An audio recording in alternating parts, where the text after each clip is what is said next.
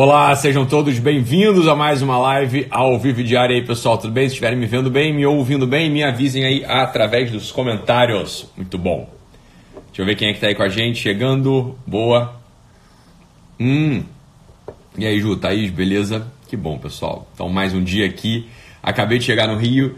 Teve curso em São Paulo agora, né? O curso foi a, não sei que turma é essa, foi a 14, 15 turma do ano aí para do curso presencial para psicólogos, psiquiatras, coaches intrometidos foi muito boa mesmo. O pessoal né, é, bastante presente lá na turma. E agora, quinta-feira, começa a outra turma. A quinta não, sexta-feira começa a outra turma aqui no Rio de Janeiro, tá bom? Mas tá lotada já a turma do Rio. É, acho que não vai ter mais vaga, não vai mesmo. Assim, acho que não, não tem ninguém apontando desistência, não tem ninguém falando que é, enfim, está pedindo para passar adiante o, o, ingresso. Ingresso não, né? O, é, sei lá qual o nome, né? a vaga, e aí tá fechada já. Então no Rio de Janeiro já fechou. Aí a próxima turma de pré-psicólogos, psiquiatras, coaches intrometidos, presencial, vai ser em Curitiba, se eu não me engano, em novembro, né? Vai ser em Curitiba, em novembro, tá? Então beleza. Maravilha.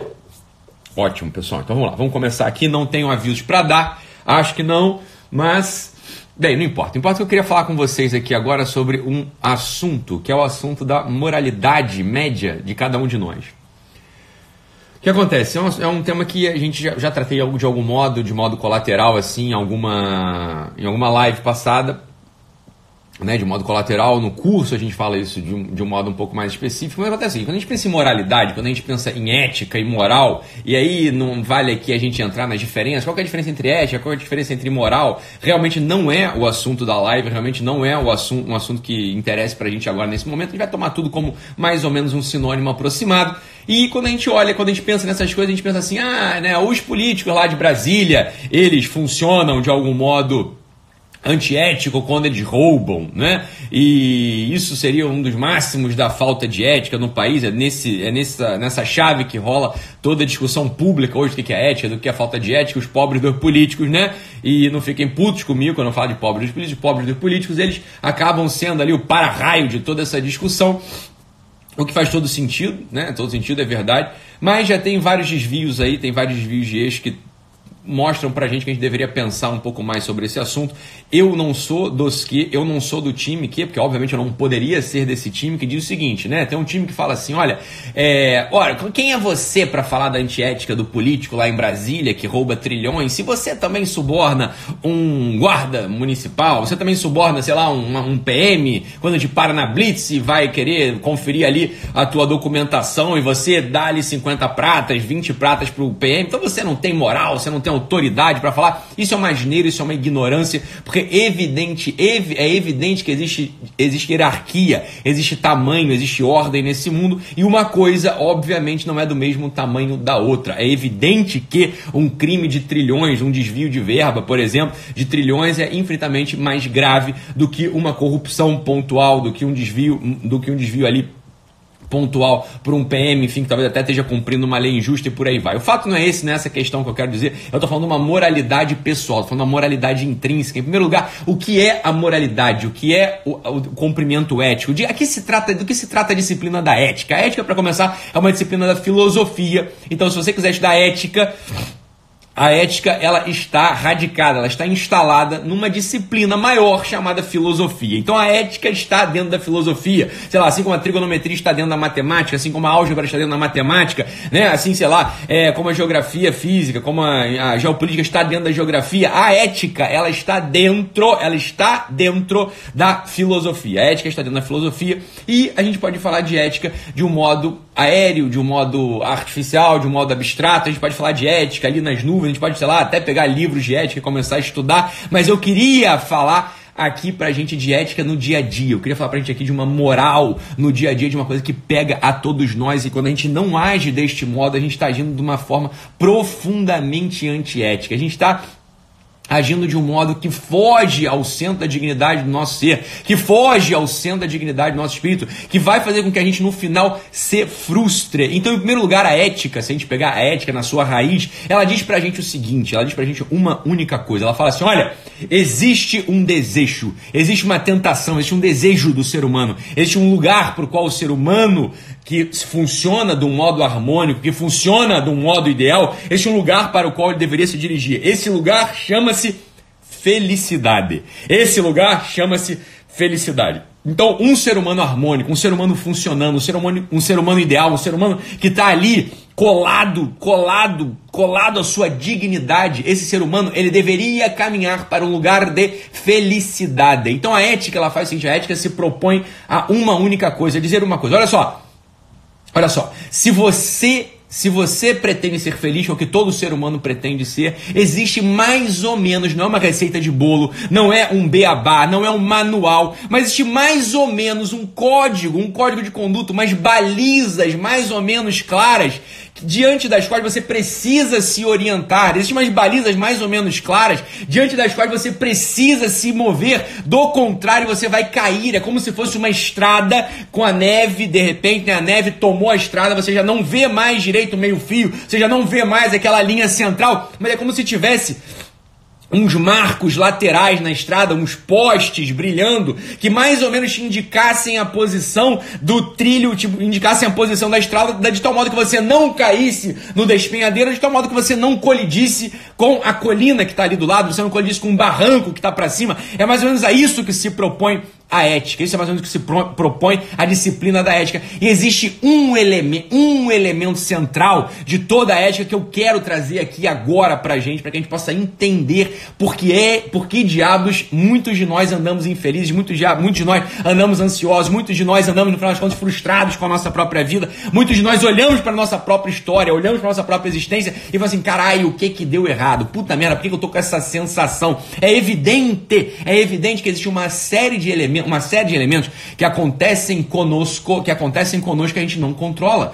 A morte de um filho, a morte de um pai, escreveu agora aqui para mim, né, uma, uma seguidora, amiga, uma seguidora que acabou se tornando amiga, porque, claro, segue já há tanto tempo, que acabou de noticiar uma, uma, uma tristeza, realmente, perdeu os dois irmãos de uma única vez num acidente, num acidente automobilístico, acabou de acontecer, obviamente ela está desolada, obviamente eu já orei, já rezei por ela, pedi para que o bom Deus conforte a alma da família, a alma dos que ficaram, a alma dos filhinhos que foram deixados, é evidente, óbvio que um elemento desse, um, um acontecimento desse, entra entra na nossa história e, ora, bem, a gente não tem controle sobre isso, absolutamente não tem controle, uma per, um perder alguém de, desse modo, alguém acidentalmente, a gente não tem controle sobre isso, ora, muitas vezes até passar num concurso público que você queria mas não está muito no teu controle, porque estudar está no teu controle. Passar no concurso não está. É claro, muita gente diz o contrário, diz bobeirada, fala, ah, se você estudar, você precisa de uma única vaga, porque você é um só e você passa. Mas é claro que não, você pode ser um sujeito que não está tão privado, você não é muito privado, você não é, você não, você não é privado, você não foi agraciado com tanta inteligência, você de repente não tem tempo, que você tem que se dedicar a cuidar da tua família, você tem filhos para criar, você já está no outro momento da história. Então, às vezes você não vai passar num concurso público também, que para você seria muito importante, você queria ser de repente auditor fiscal, você queria ser promotor, você queria ser, sei lá, juiz,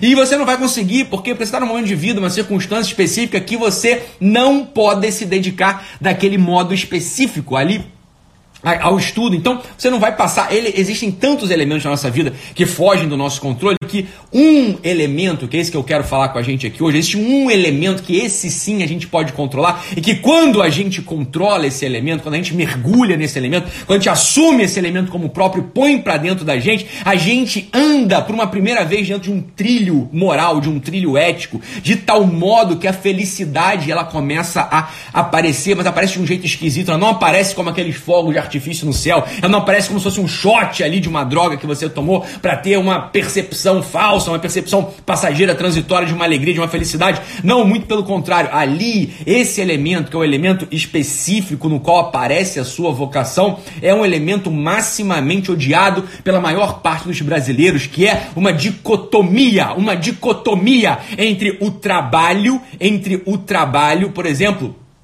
você precisa trabalhar, você precisa cuidar dos seus filhos, você precisa sair de casa para ganhar dinheiro, você precisa ir ao seu escritório e entregar o relatório que foi pedido, você precisa ir ao seu escritório, sentar o rabo na sua cadeira e escrever aquela procuração. Existe para todos nós, é, nós, todos nós fomos formados do seguinte modo: existe então um momento que é o momento de trabalhar, e existe um outro momento que é o momento de curtir a vida, existe um momento que é o momento de sentar o rabo e, né, e fazer aquela coisa, é chato pra caralho, né? Eu não gosto pode fazer, eu tenho que atender gente, eu tenho que, sei lá, é, apitar, o, apitar o apito, ficar balançando a mão porque eu sou guarda de trânsito, eu preciso ter lá, eu faço essas coisas porque eu preciso ganhar dinheiro, é, porra, fazer o quê, né? A gente não pode viver de sol, a gente não pode viver só de poesia, amor e romance, então a gente tem que trabalhar. Mas, graças a Deus, o final de semana tá aí e eu vou aproveitar o final de semana. A verdade é o seguinte, a verdade é a seguinte, você é uma ignorância, isso é uma idiotice, evidente que uma vida vivida nessa chave é uma vida antiética, é uma vida imoral, é uma vida absolutamente periférica. Por quê? Porque não se compreendeu ainda uma coisa que é a coisa fundamental da história humana.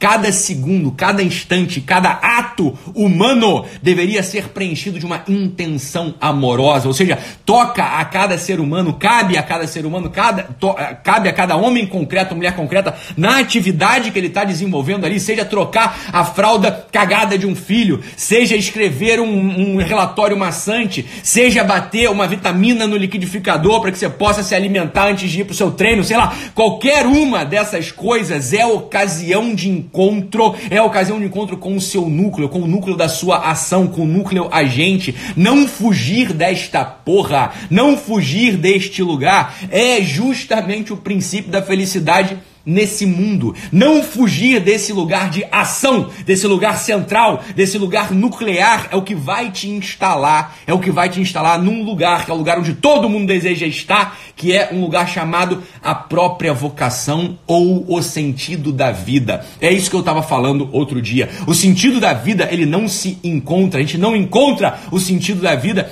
entre livros, procurando qual o sentido da vida. A gente não encontra também o sentido da vida de joelhos diante do sacrário, fazendo uma prece ao bom Deus. A gente não encontra o sentido da vida numa masturbação mental no travesseiro à noite. A gente não encontra o sentido da vida nesses lugares esses lugares quando praticados, seja uma oração diante do Santíssimo, seja, por exemplo, um, uma, uma leitura intelectual, seja uma masturbação mental num, num travesseiro à noite, se a gente vai a estes lugares desconectados da intensidade, da presença, da pessoalidade, no, dos atos concretos de cada dia, a nossa vida é traição, a nossa vida é frustração, a nossa vida vai ser uma grande bolha de sabão. Eu estava vendo aqui outro dia os stories do pessoal lá do Formação do Imaginário, que é uma, um, uma conta aí do Instagram muito boa, fantástica, maravilhosa. E lá tinha rep uma representação, parecia que era um afresco no teto de uma capela, não sei se era uma capela católica ou não, na Alemanha.